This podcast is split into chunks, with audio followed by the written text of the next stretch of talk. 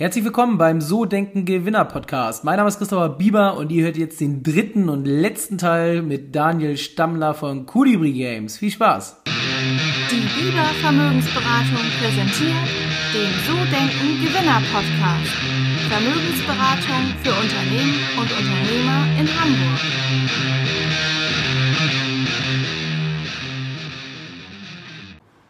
Okay, also, also schon das, was sie tun, sozusagen, dass es sinnvoll ist. Äh, macht ihr denn sonst noch als Unternehmen was irgendwie so Benefits? Gibt ja alle möglichen Sachen von was weiß ich, Altersvorsorge und so weiter. So, das sind die Themen, die wir auch hier bedienen, aber auch so irgendwie besondere Sachen, sind so eine Dinge, haben die überhaupt Auswirkungen? Wie denkst du als Unternehmer über sowas? Also auch da ähm, sehe ich vor allem als Hygienefaktor. Also wir haben natürlich auch, wir haben hier Obstbar, Freitagabend gibt's immer bestellen wir immer Essen für alle, wir haben Getränke, Gym, Handy, Handyvertrag. Ähm, so, die, so die Basics, die decken wir schon sehr gut ab. Und was wir dann noch haben, sind zwei, äh, zwei Sachen, die eher ungewöhnlich sind. Das eine ist, wir gehen einmal im Jahr mit der ganzen Company ähm, irgendwo ans Meer und als, als Team-Event. Letztes Jahr waren wir auf Teneriffa, dieses Mal gehen wir nach Griechenland. Ähm, das ist was, was sehr gut funktioniert, weil im Grunde ist es natürlich eine Besonderheit, was kein Unternehmen macht, aber gleichzeitig ist das auch was, was für das Unternehmen gut ist, weil das Team sich kennenlernt und wenn man trotzdem auch in solchen Wachstumsphasen dann noch als Einheit dasteht. Und das Zweite ist auch, wir haben für alle Mitarbeiter und nicht nur fürs Management virtuelle Shares. Das bedeutet, dass jeder im ganzen Unternehmen incentiviert ist, den Firmenwert zu steigern und nicht nur seine eigenen äh, Vorteile herauszuziehen. Okay, also eine Beteiligung im Unternehmen am Ende des Tages. Ja, das ist schon eine coole Sache. Ähm, machst du denn was für, für besonders leistungsstarke Mitarbeiter? Gibt es da nochmal besondere Geschichten oder für langjährige Mitarbeiter? Ähm, ja, also wir, für, wir, wir, haben natürlich auch so klassische Sachen wie für ein äh, für zweijähriges Jubiläum geht man dann mal auf einen, äh, bekommt man eine Einladung in ein äh, Sparhotel ähm, etc für leistungsfähige Mitarbeiter, das entlohnen wir aber nicht mit Geld. Also beziehungsweise leistungsfähige Mitarbeiter haben natürlich auch ein hohes Gehalt. Aber was wir da machen, ist vor allem einfach sehr viel fördern. Ähm, wir haben viele Leute hier in Managementpositionen, die früher mal als Praktikant angefangen haben. Und wir sind der Grundüberzeugung, dass jeder, der Gas gibt, jeder, der sich für Themen interessiert und sich auch reinhängt, alles erreichen kann. Entsprechend versuchen wir auch Leadership-Position oder Management-Position, wenn es geht, aus dem Team heraus zu besetzen. Ja, okay, sehr cool. Und ähm, wenn ich jetzt deine Mitarbeiter fragen würde, was würden die über dich sagen? das ist eine gute Frage. Ähm, ich glaube, die würden sagen, dass ich sehr ehrgeizig bin, sehr driven bin. Ähm, wenn, ich, wenn ich irgendwo ein Problem sehe, dann, dann, dann spreche ich das auch an ähm, und, und sage dann auch ehrlich, was ich denke. Ich glaube, die würden aber auch sagen, dass ich jemand bin, der sich am Ende auch um jeden Einzelnen kümmert und dann auch äh, einzelne Leute wirklich auch fördert und, und dann auch ernst nimmt und wahrnimmt und sich dann auch nicht nur als Manager irgendwie um Zahlen kümmert, sondern am Ende auch um das Wohlbefinden des Teams kümmert. Zumindest hoffe ich mal, dass Sie das sagen würden. Wir fragen Sie mal. Ähm, bin ich irgendwann mal in Berlin, dann schaue ich vorbei und nehme mal einen Podcast mit deinen Mitarbeitern auf. Ähm, gehen wir mal so in den letzten Bereich. Ähm, du als Unternehmer, ihr als Unternehmer, da würde ich gerne so ein paar Sachen zu fragen. Es ist ja wirklich echt krass, was ihr da so geschafft habt äh, mit dem Unternehmen. Du hast ja schon gesagt, über 100 Millionen Downloads, äh, Ziel vielleicht mal eine Milliarde, über 100 Mitarbeiter, mega profitabel auch noch das Ganze. Ähm, was würdest du sagen, was ist so die beste Entscheidung gewesen, seitdem du dich selbstständig gemacht hast mit dem Unternehmen? Ähm, ich glaube, für uns als Unternehmen war schon die beste Entscheidung, nach ähm, Berlin zu ziehen, weil das uns nochmal so viele mehr Möglichkeiten eröffnet hat und am Ende eigentlich auch so den Grundstein gelegt hat, auch wirklich weit zu kommen und nicht dann irgendwie begrenzt zu sein. Okay, also und wenn du mal so überlegst, gab es auch eine richtig schlechte Entscheidung? Also was war so der größte Fehler, den du bisher gemacht hast? Und was hast du daraus gelernt? Ja, der, der größte Fehler war dann war schon mit Frontier Wars, mit dem ersten Spiel vor Idleman Tycoon, weil ich da im Grunde zu diesen ganzen Lean-Gedanken, den ich eigentlich die Jahre davor schon wieder aufgebaut hatte, über den Haufen geworfen habe und einfach versucht habe, ähm, so das krasse Spiel zu machen, das viel komplizierter ist als alle Spiele da draußen. Und so rückblickend war das schon keine so intelligente Entscheidung. Gleichzeitig war das Learning daraus natürlich auch besonders stark, sich eben wirklich auf das Notwendige zu konzentrieren um keine unnötig komplizierten Sachen zu machen. Hm, okay. Und nochmal so zu, zum Anfang zurück. Ihr habt ja wirklich ohne Fremdkapital das Ganze hochgezogen. Das heißt, das hast du ja schon gesagt, ihr musstet ja von Anfang an profitabel arbeiten. Aber wie macht man das? Weil am Ende des Tages, du musst ja erstmal irgendwie die User erreichen, dann müssen die auch noch das spielen, dann müssen sie auch noch kaufen. Also das, ich stelle mir das so schwer vor, dass irgendwie nach ein paar Wochen das schon profitabel ist. Erklär mal, wie ihr das gemacht habt. Ähm, der, der, der erste Part von profitabel sein ist natürlich keine Kosten zu haben.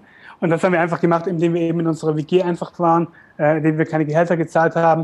Und dann sehe ich, alle Tools sind auch kostenlos verfügbar, also auch, auch legal kostenlos verfügbar, solange man unter einer gewissen ähm, Umsatzschwelle bleibt. Und das hat uns ermöglicht, damals einfach das, das Spiel zu bauen, ohne dass wir ähm, ernsthaft Geld investieren mussten. Und, und also wir waren noch eingeschrieben an der Uni, wir hatten ein bisschen Ersparnisse, unsere Eltern haben uns ein bisschen unterstützt und wir hatten natürlich einen sehr ähm, simplen Lebensstil. Und der, die größte Herausforderung dann ist aber natürlich, wie kommt man an Downloads? Und da hatten wir tatsächlich mit Idle Minds Tycoon das Glück, dass wir auf eine Nische getroffen sind, in der die Spieler uns von selbst gefunden haben und einfach das Spiel massenweise heruntergeladen haben, ohne dass wir irgendwie Marketing machen mussten.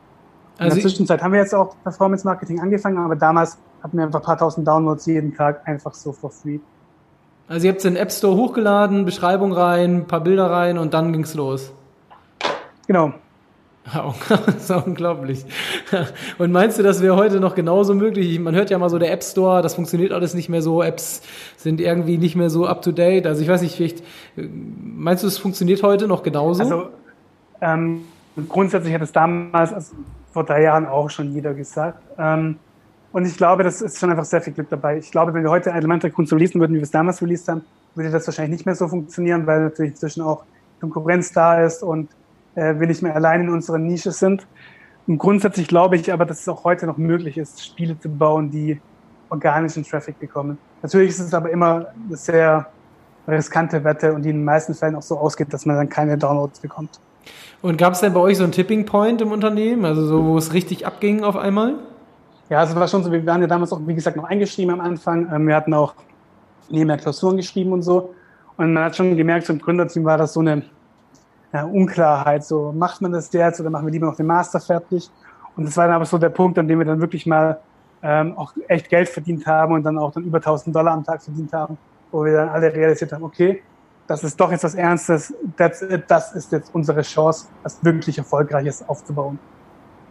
Okay, okay. Also das war quasi dann schon gleich von Anfang an klar, dass, dass das Wachstum war schon sehr stark sozusagen von Anfang an im Prinzip.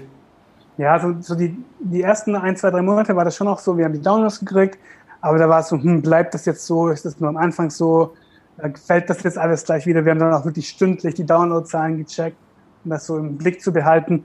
Aber nach ein paar Monaten haben wir dann gemerkt, so, okay, das ist jetzt von Tag eins konstant gewachsen. Äh, wir verdienen auch viel Geld. Das ist jetzt stabil und das ist auch was, worauf wir jetzt aufbauen können und ein richtiges Unternehmen daraus bauen können. Okay, und dann, um richtig groß zu werden, hat das organisch gereicht oder seid ihr dann relativ schnell schon ins Marketing gegangen? Ähm, äh, also wir sind organisch dann schon so auf, ich glaube, ungefähr 10.000 Dollar am Tag gekommen, was schon ähm, viel ist und auch, ähm, wo, wo wir auch einen großen Puffer hatten. Ähm, mit Performance Marketing haben wir das Ganze dann aber nochmal verzehnfacht oder sogar dann später jetzt über die letzten zwei Jahre noch mehr. Ähm, also das heißt, über die Organics hatten wir eine gute Baseline, aber der richtig krasse Erfolg kam dann erst über User Acquisition. Und wie macht ihr das? Also ganz normal mit Facebook-Ads, äh, Google-Anzeigen oder wie arbeitet ihr im Performance-Marketing? Gibt es da im Spielebereich irgendwie spezielle Sachen, die man macht? Ähm, Im Grunde ist es ähnlich wie, wie auch in anderen Bereichen. Wir haben die typischen Channel wie Facebook, Google. Und es gibt noch ein paar Channel, die mehr auf Spiele fokussiert sind. Ähm, aber ganz grundsätzlich Performance-Marketing ist sehr zahlengetrieben, sehr statistiksgetrieben unsere größte Herausforderung ist es eigentlich immer, statistische Vorhersagen zu treffen über einzelne Kohorten, die wir einkaufen, ähm, um dann auch wirklich sicherzustellen, dass wir am Ende auch weniger Geld ausgeben, als wir dann ähm, mit einem User einnehmen. Okay, aber ihr guckt schon, das ist schon eher so langfristig ausgelegt. Also äh, ihr verdient jetzt nicht sofort im ersten Monat Geld mit einem neuen User, sondern müsst erstmal, ähm, was, was müsst ihr so zahlen für einen User oder ist das, ist das Betriebsgeheimnis sozusagen? Oder? Ähm, also zur ersten Frage, wir sind ungefähr nach so einem Monat Break-Even. Ja. Das heißt, im ersten Monat sind wir noch negativ mit dem User und dann danach positiv. Ähm, und was wir zahlen, ist extrem abhängig von dem User. Für manche User zahlen wir 20 Cent, ähm, für manche User zahlen wir immer 10 Dollar. Wobei natürlich dann ähm, der 10-Dollar-User hoffentlich auch mehr Geld einbringt als der 20-Cent-User. Und trackt ihr das dann alles? Also guckt dann tatsächlich, äh, wer, wie verhält sich das bei dem, der für 20 Cent kommt, der für 10 Cent kommt, wie lange ist der da, was gibt der aus? Wird das alles gemessen von euch? Also äh, grundsätzlich messen wir immer, da haben wir eigentlich nie User-Daten, sondern immer nur Cohort-Data. Das heißt, wir wissen zum Beispiel über die Facebook-Kampagne, die wir an dem Tag gemacht haben, ähm, kamen so viele User rein, die dann jeden Tag so viel Umsatz gemacht haben. Ähm, aber das tracken wir dann schon, haben wir dann auch sehr genau im Blick, damit wir noch sicherstellen können, dass von dem, was gut funktioniert, wir mehr machen und die Sachen, die nicht so gut funktionieren, wir dann noch nicht mehr machen. Okay. Und ähm, jetzt ist ja, du hast es ja schon ein paar Mal gesagt, euer Spiel sehr in einer Nische drin, also sehr positioniert. Was würdest du denn sagen, so Positionierung an sich, wie wichtig ist das Thema? Ähm, meinst du Positionierung jetzt im Produktsinn oder? Genau, im Produktsinn sozusagen. Als Unternehmen mit euren Produkten, die Positionierung. Ich glaube, das ist äh, entscheidend, weil ähm, im Endeffekt geht es natürlich darum, was kann man dem User bieten, was andere Firmen dem User nicht bieten können. Weil wenn man irgendwas macht, was die anderen auch anbieten, dann wird es am Ende schwierig, wirklich erfolgreich zu sein. Und entsprechend ist das schon so, dass eine der Fragen, mit denen wir uns sehr viel beschäftigen. Wie, wie sind wir als Unternehmen? Wie sind unsere Produkte? Was ist der Value, den wir den Usern geben können. Mhm, okay. Ähm, wenn du jetzt mal so überlegst, ihr habt ja relativ, ich sag mal, ihr arbeitet ja sehr profitabel. Und was sind so Dinge, wo ihr im Unternehmen investiert und warum macht ihr das? Ähm, wir investieren sehr viel in uh, Learning and Development. Das ist was, wo, wo wir eben wie grundsätzlich daran glauben, weil auch wir, als wir mit Spielen angefangen haben, hatten wir überhaupt keine Ahnung, wie man ein Spiel baut. Wir haben noch nie ein Spiel gebaut, wir haben noch nie eine Spielefirma gearbeitet, alles war neu für uns. Wir haben es gelernt.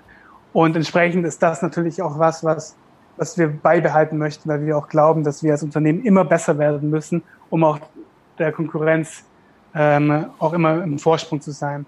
Und natürlich grundsätzlich sind das so Sachen wie, wie wir haben ein super cooles Büro, wir investieren viel in Infrastruktur, wir investieren viel in Technologien, äh, in Mitarbeiter, in äh, die Gehälter sind eben, wie gesagt, überdurchschnittlich hoch. Ähm, also da, da machen wir dann schon so eigentlich die meisten Sachen, die dann auch äh, typisch erfolgreiche Startups dann machen. Und was würdest du sagen, was bringt am meisten Wachstum für euer Unternehmen? Welcher Bereich? Ähm, wie gesagt, glaube ich, dass das eine Kombination ist aus Produkt und Marketing. Beides muss funktionieren, beides sind Value-Treiber. Gleichzeitig glaube ich aber auch, dass alle anderen Bereiche, die auch oft so untergehen, ähm, super wichtig sind. Und am Ende sind alle anderen Bereiche die Bereiche, auf denen äh, die anderen Bereiche basieren. Und äh, die über HR, Finance, Recruiting, Community Management sind wir überhaupt erst in der Lage, gutes Marketing und gute Produkte zu bauen. Mhm, okay. Und ähm, gibt es sonst noch so Marketing-Tools, die ihr nutzt, außer Performance Marketing? Und was für Erfolge gibt es da so? Also gibt es da so auch Schwerpunkte? Also es gibt natürlich noch App Store Optimization. Ähm, das ist analog zu Search Engine Optimization. Wir arbeiten mit Keywords, wir arbeiten mit Screenshots, wir AB-testen unser Logo. Und ähm, das ist dann aber auch schon alles. Also auf der einen Bereich Performance Marketing, auf der anderen Bereiche ähm, App Store, auf der anderen Seite App Store Optimization. Okay, also das wirklich so im, im Marketingbereich, das reicht schon, um dann äh, die User darüber zu bekommen. Und ähm, bleibt denn so ein User eher so eine Woche oder bleibt der tatsächlich dann auch mal über Monate oder Jahre bei euch und spielt? Ähm, genau, das, das, hängt auch grundsätzlich von dem Spiel ab. Es gibt, man hat so diese klassische Retention-Kurve, wo natürlich viele laden sich das Spiel mal runter und ähm, löschen das nach ein paar Tagen wieder. Ähm, da gibt es doch die paar Leute, für die das das perfekte Spiel ist, die das Spiel jetzt auch seit Anfang an, seit drei Jahren spielen. Okay. Ähm, ja, dann sind wir schon fast am Ende. Ich würde dich noch gerne fragen, du hast ja jetzt als Unternehmer eine Menge Erfahrung. Was würdest du denn Menschen empfehlen, die sich selbstständig machen wollen? Ähm, mein Nummer eins Tipp ist es einfach zu machen, einfach zu probieren, auf den Markt zu gehen, schauen, ob das, was man machen will, funktioniert. Wenn es funktioniert, Vollgas weitermachen. Wenn es nicht funktioniert, sofort das nächste ausprobieren. Okay, und dieses Scheitern, das würde ich auch gerne nochmal nachfragen, weil das ist ja das, wovor die meisten Menschen wirklich Angst haben. Jetzt hast du ja erzählt, ihr seid ein paar Mal vorher gescheitert.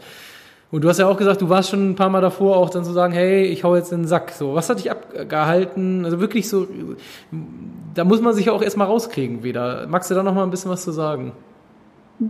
Ja, also ich glaube auf der einen Seite ist das so diese Grund, diese Grundwille erfolgreich zu sein und auch bereit zu sein, dafür auch wirklich immer wieder aufzustehen. Auf der anderen Seite war das immer die Leute um mich herum, mit denen ich auch immer wieder gegründet habe, ähm, wo wir uns dann einfach wieder zusammen aufgerafft haben, uns überlegt haben, was haben wir letztes Mal falsch gemacht und uns dann entschieden haben, es nochmal zu probieren. Und ist denn, meinst du denn dieses Unternehmergehen, das merkt man ja bei dir, ist, ist das angeboren oder kann man das lernen? Was meinst du?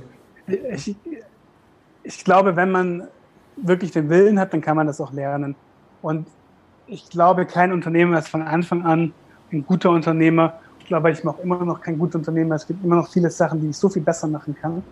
Ähm, und im Endeffekt ist das einfach alles ein Lernprozess. Aber was klar ist, ist, wenn man es nicht probiert, wird es auf jeden Fall nicht funktionieren. Wenn man es probiert, dann hat man eine Chance, dass es auch funktioniert. Ja, sehr cool. Daniel, vielen, vielen Dank, dass du dir die Zeit genommen hast. Da war eine Menge drin. Ähm, hat mega Spaß gemacht.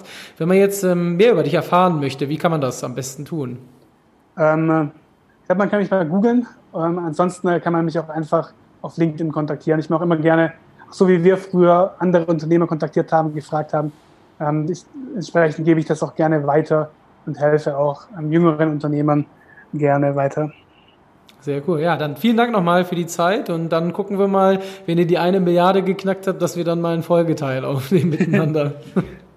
Alles klar, vielen Dank. Sehr cool. Ciao, ciao. Das war der dritte Teil mit Daniel Stammler von Colibri Games und leider auch der letzte. Ein sehr, sehr cooles Interview. Ich glaube, da kann man eine Menge mitnehmen. Vor allen Dingen wirklich sehr erstaunlich, dass das in den paar Jahren so groß geworden ist, das ganze Ding. Ihr könnt euch trotzdem freuen. Nächste Woche geht's weiter im So Denken Gewinner Podcast und zwar mit dem Familienunternehmen Moin Bio. Das ist eine Biobäckerei, die schon seit Ewigkeiten biologisch ihre ganzen Backwaren herstellt, 1995 gegründet und ich hatte mit dem Gründer Hans-Paul Matkin Interview. Das Ganze auch persönlich vor Ort in der Produktion in Schleswig-Holstein und äh, wir haben das Ganze aufgenommen. Das heißt, wenn ihr Bock habt, könnt ihr euch das auch auf YouTube ähm, angucken und zwar live und in Farbe. Und ansonsten freue ich mich, wenn ihr nächste Woche wieder mit dabei seid und sagt bis dahin. Ciao, ciao.